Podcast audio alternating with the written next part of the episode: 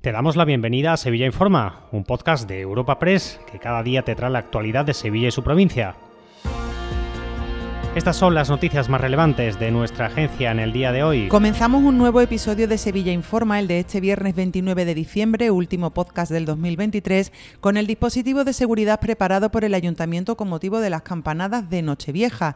Este año serán retransmitidas por Mediaset para toda España y esta circunstancia ha llevado al Ayuntamiento a acotar el espacio de la Plaza Nueva, donde no se podrá entrar con bebidas alcohólicas. El alcalde ha recordado que esta medida no es como consecuencia ni de de las campanadas ni de la Navidad, sino a que la ley así lo establece. José Luis Sanz, alcalde de Sevilla. Bueno, eh, en cuanto al dispositivo que se ha previsto de cara a la noche, a la última noche del año y a esas campanadas que hace Mediaset en la Plaza Nueva de Sevilla, hemos consultado con otras capitales como Madrid, como Córdoba o como eh, Barcelona y Vamos a hacer lo mismo que hace la Policía Local y la Policía Nacional en otras capitales españolas cuando se retransmiten las campanadas.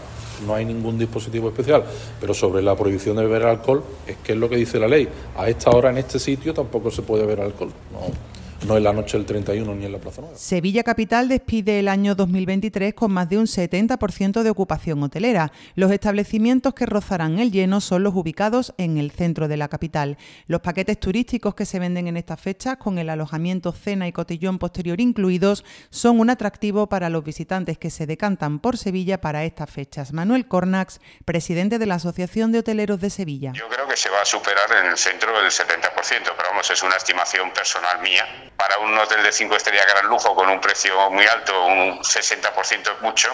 Para un hotel de 3 estrellas con una capacidad muy alta, pues es muy poco. Por supuesto, y aquí en Sevilla se hace que se intenta vender, pues el, lógicamente la cena o el cotillón o la cena con cotillón y con el alojamiento. Estos paquetes pues hacen que los hoteles que hacen este tipo de eventos, pues lógicamente tengan Y despedimos el año con dos apuntes de sucesos. La Guardia Civil ha decomisado cerca de una tonelada de jamones que eran lonche y envasados en una nave de Mairena del Alcor que no cumplía con los mínimos requisitos sanitarios. En la capital, en el distrito de Triana, la Policía Nacional ha detenido a tres personas que estafaron 330.000 euros a una anciana a la que se hicieron pasar por cuidadores. El cabecilla de la red logró que la mujer, en un estado de extrema vulnerabilidad, le diera la clave de sus tarjetas de crédito e incluso que cambiara su testamento dejando como heredero a la hora detenido Sonia Periáñez, portavoz de la Policía Nacional. Este individuo aprovechó la especial vulnerabilidad de su empleadora para ganarse su confianza y apropiarse, junto con dos personas más,